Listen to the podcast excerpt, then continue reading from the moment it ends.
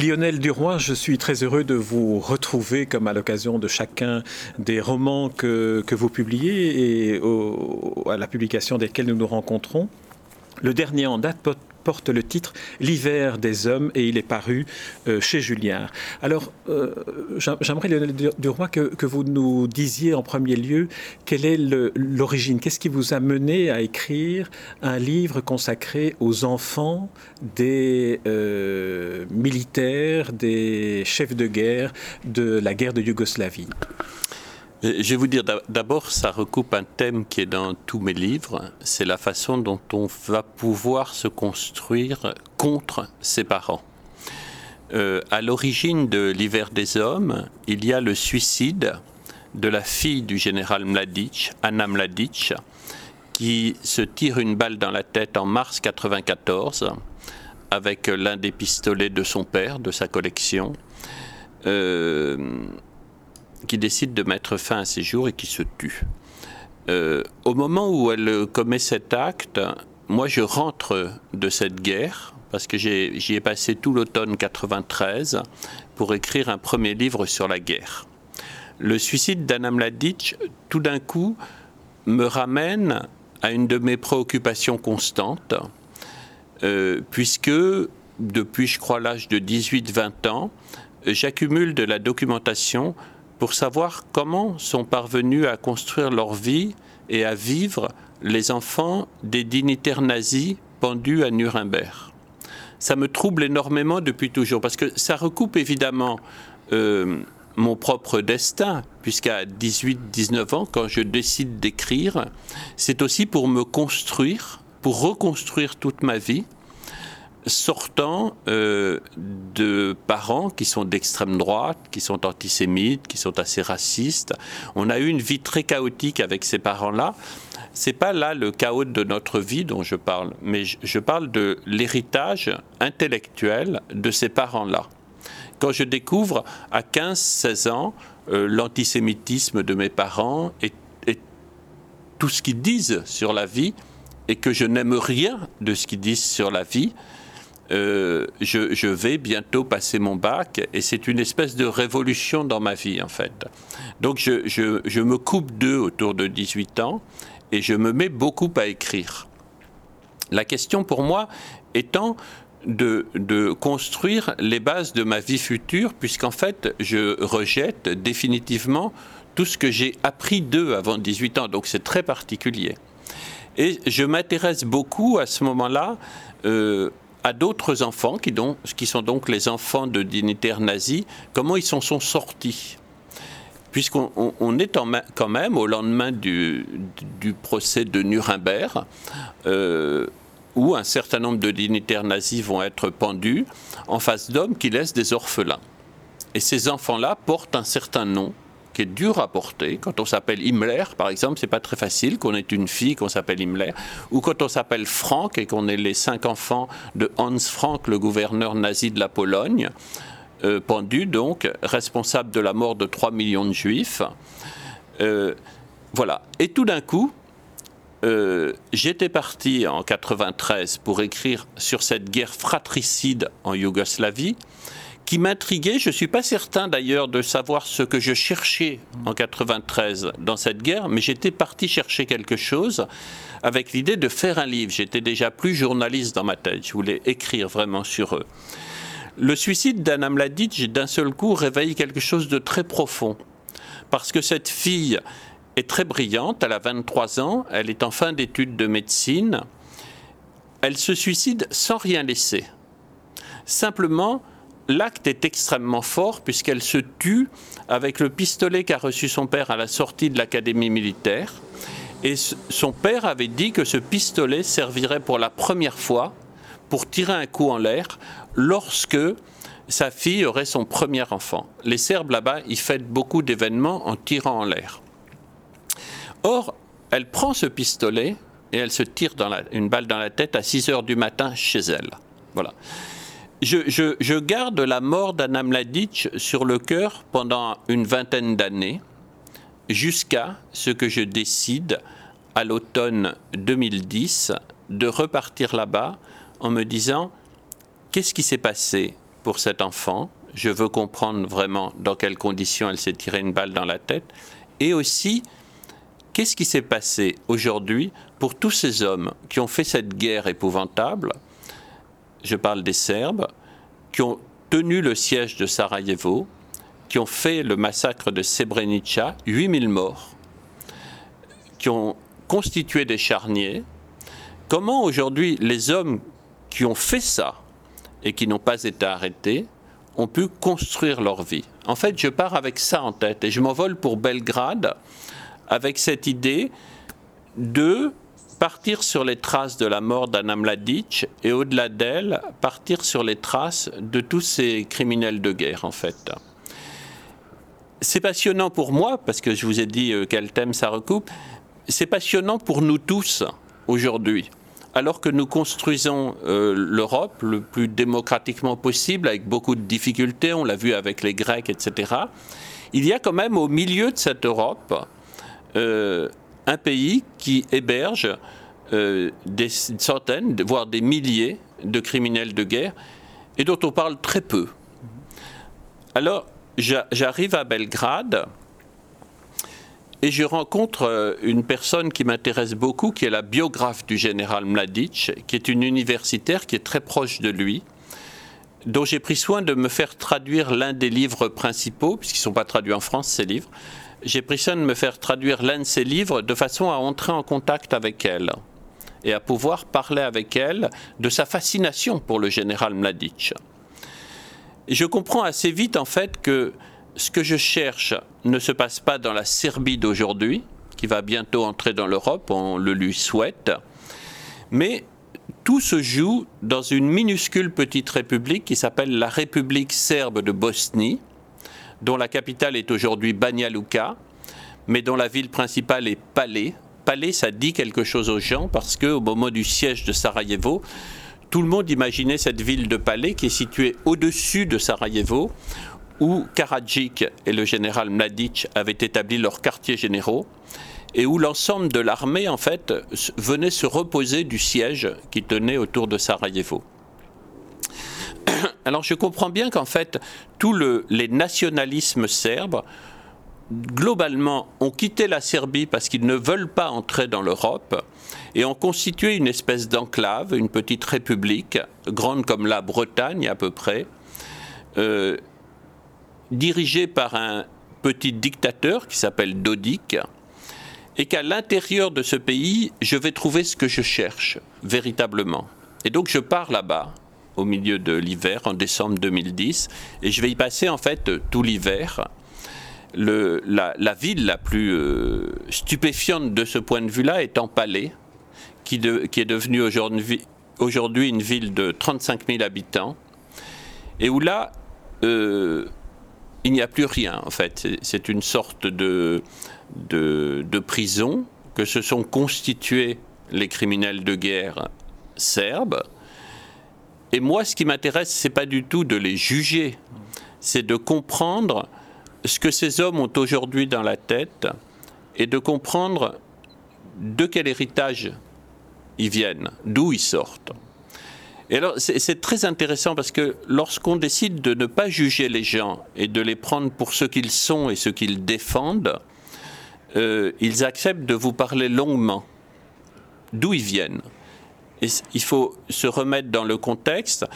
Tous ces gens qui sont aujourd'hui considérés comme des criminels de guerre sont issus de familles serbes qui ont été massacrés en 39-45 par les Ustashi croates qui étaient les alliés des nazis. Donc on est une fois de plus dans une question d'héritage intellectuel très forte. C'est-à-dire que la première chose que je pense, moi, en les écoutant, c'est que vraisemblablement, je réagis comme eux. C'est la première chose qui est importante. C'est-à-dire qu'on est tous issus d'une famille de pensée, d'une âme, d'une nation. Eux sont tous issus de ces Serbes de parents serbes qui ont été résistants pendant la guerre de 39-45, qui se sont battus avec énormément de courage contre les nazis, et c'est bien pour ça qu'ils considèrent que les Français étaient leurs alliés. Ils ont tous perdu la quasi-totalité de leur famille, et précisément à Palais d'ailleurs. C'est, n'est pas un hasard, parce que la ville de Palais a été occupée pendant les années de guerre par les Oustachis croates, dont les Serbes disent qu'ils étaient bien plus cruels que les nazis quand même. Donc, D'ailleurs, le général Mladic lui-même est un exemple de ça. C'est un enfant qui, à deux ans, avait déjà perdu son père, qui avait été massacré par les Croates. Donc, ce, qui m'intéresse, c'est de comprendre l'origine de leur chagrin. Et il est réel. C'est-à-dire qu'en passant beaucoup de temps avec eux, euh, ils me montrent les photos de leurs parents tués, de leurs oncles et tantes tués. Et donc, je, je ne peux pas ne pas penser en les écoutant que pris dans la même histoire qu'eux, évidemment que j'aurais agi comme eux. Parce que qui peut prétendre que devant l'horreur, il aurait eu le courage de déserter? D'abord, l'horreur, on la voit pas forcément venir tout de suite. C'est quand on est en train de la commettre qu'on mesure à quel point elle est épouvantable et qu'elle va même peut-être vous tuer vous-même. Mais il faut y être pour réaliser ce que c'est. Avant, vous êtes solidaire de votre famille, vous êtes solidaire de vos morts, de vos deuils. Voilà, ils ont, ces Serbes-là, ont une véritable histoire. Donc avant de commencer à les juger pour ce qu'ils ont commis pendant la guerre de 92 à 95, il faut comprendre d'où ils viennent. Voilà, c'est le début de mon travail. Alors oui, c'est le début de votre travail. Vous avez bien, bien décrit l'environnement et la, et la situation dans laquelle vous vous trouvez, vous, à l'intérieur de cette enclave serbe, euh, la République serbe de, Bosnie, dont le, dont le président dit bien ne nous confondez pas avec la Serbie de Belgrade. À la limite, les Serbes de Belgrade pro-européens sont des traîtres pour lui. Mais votre démarche de... Euh, vous précisez bien que ce n'est pas en tant que journaliste, mais bien en tant que romancier que vous allez à la rencontre de ces personnes-là. Et c'est peut-être ça qui fait toute la, toute la richesse, toute la sensibilité de, votre livre, qui est un roman dans lequel le narrateur Marc est un, est un romancier, est un écrivain français, qui va à la rencontre des témoins. Et différentes strates se, chevauchent dans, votre récit, dans le récit de Marc. Euh, Marc évoque de temps en temps le souvenir de ses parents, comme, comme vous.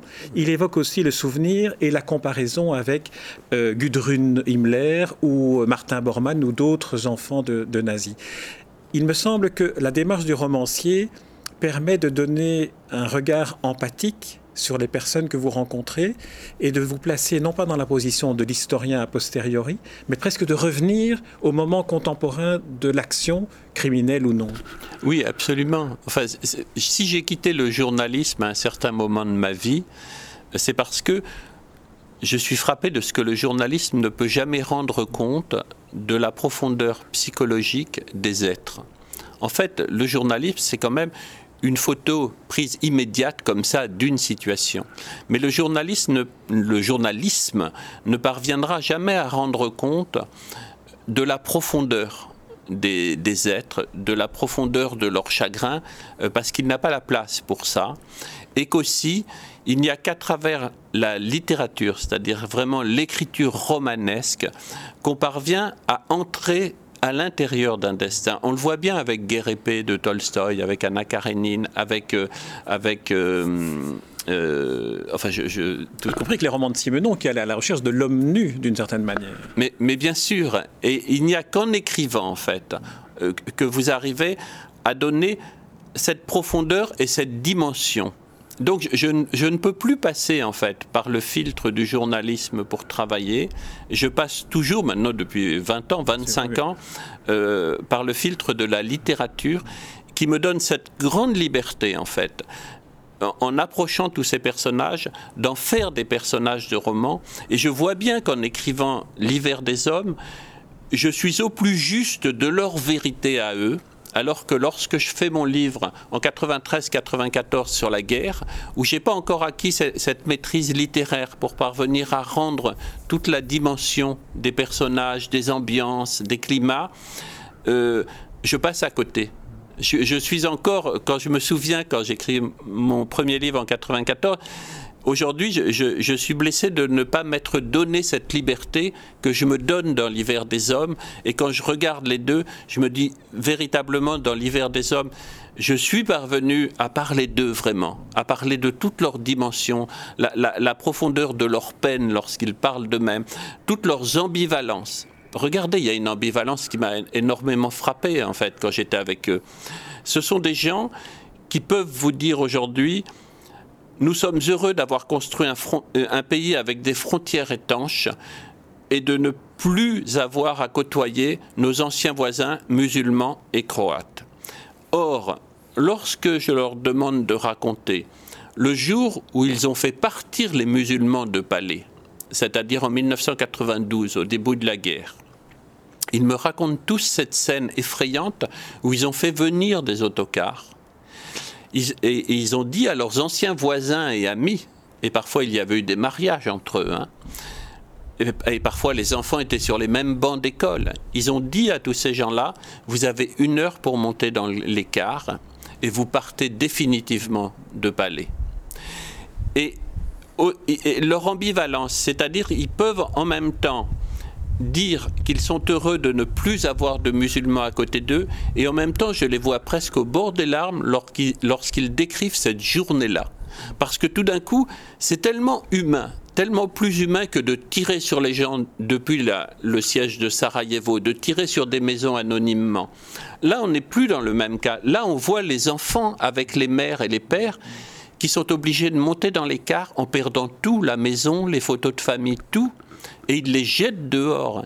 Et en fait, eux-mêmes, ils, sont bouleversés de devoir faire ça au début de la guerre. Et c'est le, moment le, plus fort, en fait, parce que vous les voyez émus de quelque chose d'autrefois qui ne sera plus possible. Jamais plus ça reviendra, parce qu'entre-temps, ils se sont entretués et que ces gens-là qui vous racontent ça sont entre-temps devenus des criminels de guerre. Et donc, ils vous parlent avec une espèce de nostalgie bouleversante d'un temps qui ne reviendra plus. Et donc, vous voyez là que vous avez en face de vous des gens en même temps qui ont sûrement perdu leur âme en tuant les musulmans, mais qu'il reste quand même un tout petit euh, morceau d'âme quelque part, puisqu'ils sont gagnés par le chagrin en racontant ça. C'est nos fameuses ambivalences dans la vie, c'est-à-dire on, peut effectivement détester l'autre, et puis tout, tout d'un coup se souvenir de son visage au moment où, on l'a voulu le mettre dehors. Et ça, on ne peut pas être insensible à ça. Vous citez l'épisode du départ forcé en autocar. Il y a aussi des rencontres avec, euh, avec des personnages qui finalement deviennent presque des métaphores de la guerre civile qui s'est menée. Je pense à ce directeur d'hôtel Majestic que vous vous retrouvez à la fin du, à la fin du récit, qui a fait 15 ans de prison, on l'accusait d'être euh, espion pour les musulmans. Il a refusé de tuer un musulman par, par humanité, par principe quitte à passer ses 15 ans de prison. Alors c'est un personnage-là qui est aussi très émouvant parce qu'il il montre, il symbolise finalement le, les liens qui existaient entre ces trois communautés, croates, musulmanes et serbes. Oui, et, des personnages comme ça, on en rencontre encore. C'est-à-dire, je, je, trouve que c'est ce qui reste de plus bouleversant de cette guerre, en fait. Ce sont les hommes les plus courageux, probablement. Certains ont déserté. Euh, ils ont dit ça, on fera jamais. Et je pense qu'ils sont particulièrement courageux. Je, ne sais pas si nous, dans la même situation, on aurait eu la force de quitter notre communauté, de se brouiller avec notre propre famille en disant non. Certes, nous sommes des Serbes, certes, nous avons été euh, torturés et massacrés en 39-45, mais nous n'allons pas tourner les armes contre nos anciens voisins musulmans et croates, et plutôt que de faire ça, on va déserter. Et il s'est passé l'homme que vous évoquez, ce, directeur d'hôtel, j'en ai, rencontré pas mal comme ça, qui en fait, durant toute la guerre, et ça donne la, mesure de la cruauté de ces guerres civiles, portait l'uniforme dans la journée et tirait sur les musulmans de Sarajevo, et en même temps, la nuit, enlever l'uniforme et aller revoir leurs anciens voisins, parce que quelquefois c'était la femme qu'ils aimaient. Hein. Quelquefois, il y avait des enfants au milieu. Et c'est le cas de cet homme qui, en plus, à, mon avis, était homosexuel et avait des liens d'amitié très forts avec un certain nombre d'amis à l'intérieur de la ville assiégée. C'est extrêmement bouleversant, en fait, de voir ça. Et, que cet homme, en fait, il, a préféré effectivement faire 15 années de prison plutôt que de tirer sur les musulmans. plutôt que de tuer de sang-froid un prisonnier musulman qu'on lui présentait. C'était encore plus, plus terrible pour lui comme, comme décision. Alors, un, autre, un autre épisode que j'aimerais qu'on évoque est celui où euh, l'identité est mise en question. Lorsqu'on demande aux enfants de remplir un formulaire dans lequel ils indiquent leur identité, attendant qu'ils indiquent serbes, musulmans ou croates, certains ne parviennent, certains de ces enfants ne parviennent pas à répondre parce qu'ils disent mais moi je suis yougoslave. Mais c'est épouvantable, c'est là que se joue la guerre. Hein. C'est à partir de 92 en fait. Et le général Mladic lui-même, en 89-90, disait Je suis yougoslave.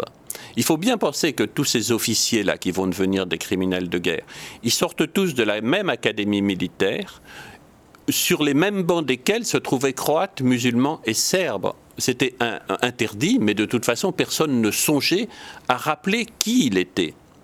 Et beaucoup ne le savaient pas. Et la scène qui se passe dans l'école de Banja Luka, que vous évoquez marque vraiment le début de la guerre. C'est-à-dire que d'un seul coup, le directeur d'école entre dans la salle de classe avec des formulaires en demandant à chaque enfant de dire de quelle nationalité il est. Donc la plupart répondent yougoslave. Le directeur, il sait pas, il est un peu pris de court, il ramasse les copies avec marqué yougoslave peut-être sur 80% des copies. Il revient le lendemain, il dit non, vous n'avez pas compris. Ce qu'on vous demande, c'est ce que vous êtes. Donc il faut marquer musulman, croate ou serbe. Et la plupart des enfants disent nous, on ne sait pas en fait ce qu'on est. On va demander à maman. Et là, il y a des parents que j'ai rencontrés qui arrivent le lendemain en disant Mais comment vous osez demander à nos enfants s'ils sont serbes, croates ou musulmans, alors qu'on a, a suffisamment souffert de la guerre en 39-45 Comment vous osez revenir à ça? Et voilà, et, les parents s'y mettent malgré tout, c'est-à-dire des parents qui, sont des gens vraiment très bien, qui disaient à leur enfant nous sommes yougoslaves, finissent par souffler au petit garçon bon bah écris que tu es serbe parce que tu es serbe. Et ils ont des amis musulmans, etc. La conséquence de, de ce petit exercice à l'école est absolument monstrueux, puisqu'en fait le mois d'après, tous ceux qui ont marqué qu'ils étaient musulmans ou croates sont soit arrêtés, emprisonnés, soit tués, soit mis dehors immédiatement, manu militari. Ça se passe à Banja Luka, dans la ville qui est devenue la capitale de cette petite république serbe de Bosnie. Donc c'est une horreur absolue en fait de commencer à, jouer ce jeu-là avec des gosses de 10 ans ou de 8 ans quand on voit la conséquence dans le mois suivant de ce qui va se passer pour eux. Il y en a un dont le père était euh, musulman, ingénieur musulman, les Serbes l'arrêtent et lui font creuser des fossés anti-chars autour de la ville de Banja Luka. C'est-à-dire que ce gosse voit son père, qui, qui était ingénieur jusqu'ici, qui vivait bien normalement, se transformer en un ouvrier humilié jour après jour par la police serbe ça fait partie de, toutes ces, rencontres que vous racontez dans, dans l'hiver des hommes, dans lequel il y a une autre dimension sur laquelle j'aimerais qu'on revienne un peu. On l'a effleuré au début de l'entretien. Euh, vous êtes écrivain, votre narrateur est un écrivain, et l'écrivain en permanence, Marc dans, dans, le, dans le récit, songe que les circonstances qui l'ont amené là sont au niveau de sa vie privée aussi la séparation avec sa femme Hélène dont il ne comprend pas pourquoi elle est partie. Est-ce que le, déchirement individuel d'une personne sensible comme un romancier n'ajoute pas aussi à cette capacité d'empathie, à écouter la tragédie collective en, la mettant en quelque sorte en miroir ou en, intensificateur de la tragédie individuelle? Oui, parce que je, je crois qu'on n'écrit jamais un roman par hasard on ne va jamais dans un endroit par hasard. En fait, euh, au moment où on décide d'un sujet de roman, on est à fleur de peau sur ce sujet-là. Et je, trouve ça euh, euh, nécessaire de dire d'où on écrit et pourquoi, à un moment, on ressent le besoin d'aller dans tel ou tel endroit pour rencontrer des gens dans cet état de détresse il, est évident que lorsque je décide ce livre, je, suis extrêmement euh, moi-même bouleversé euh, par une propre guerre intime qu'on est nombreux à connaître dans nos pays, qui sont souvent des, ruptures amoureuses très douloureuses, des effondrements de la famille très douloureux. tout ça, ça se passe toujours dans la discrétion. Dans nos pays, c'est pas des guerres, on va pas s'entretuer. Mais l'effondrement à l'intérieur d'un couple ou d'une famille est très douloureux et vous met un peu euh, à vif. Et, donc, aller euh, à la rencontre de gens qui ont vécu un effondrement 100 fois plus fort, mais qui le vivent toujours dans leur chair, ça vous rend très sensible à ça et ça vous met dans l'empathie. Et évidemment que si j'écris ce roman à ce moment-là de ma vie, c'est parce que je suis particulièrement sensible à ce moment-là de ma vie aux effondrements et que euh, j'ai une écoute particulière.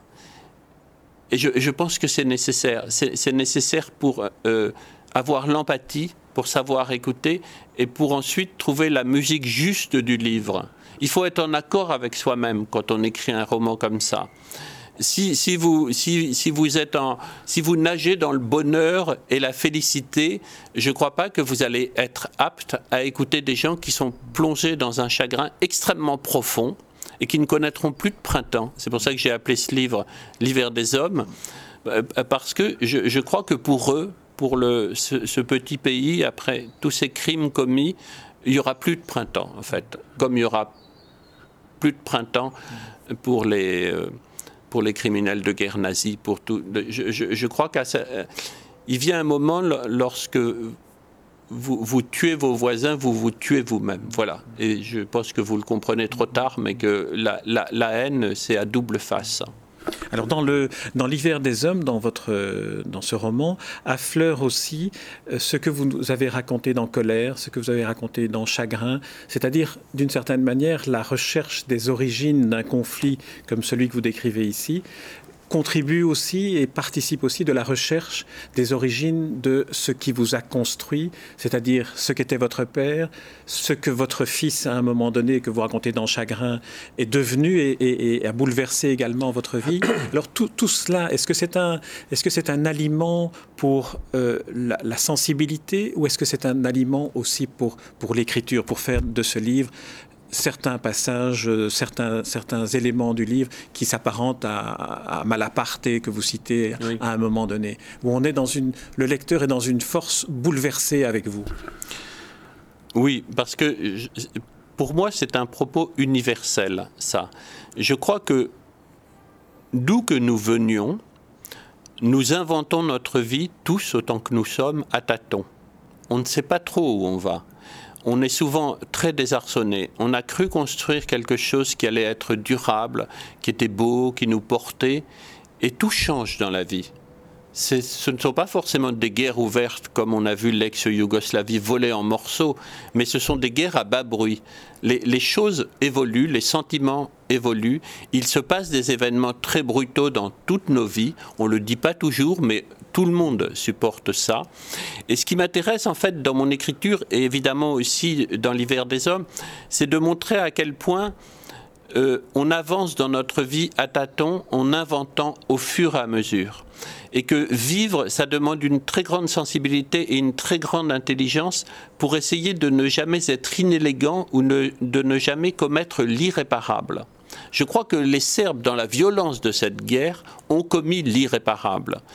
Mais que nous, dans nos vies intimes, nous devons aussi faire attention de ne pas commettre l'irréparable, de, savoir toujours tenir une ligne qui soit élégante et sensible. Et c'est compliqué parfois parce qu'en fait, on avance un peu dans les ténèbres.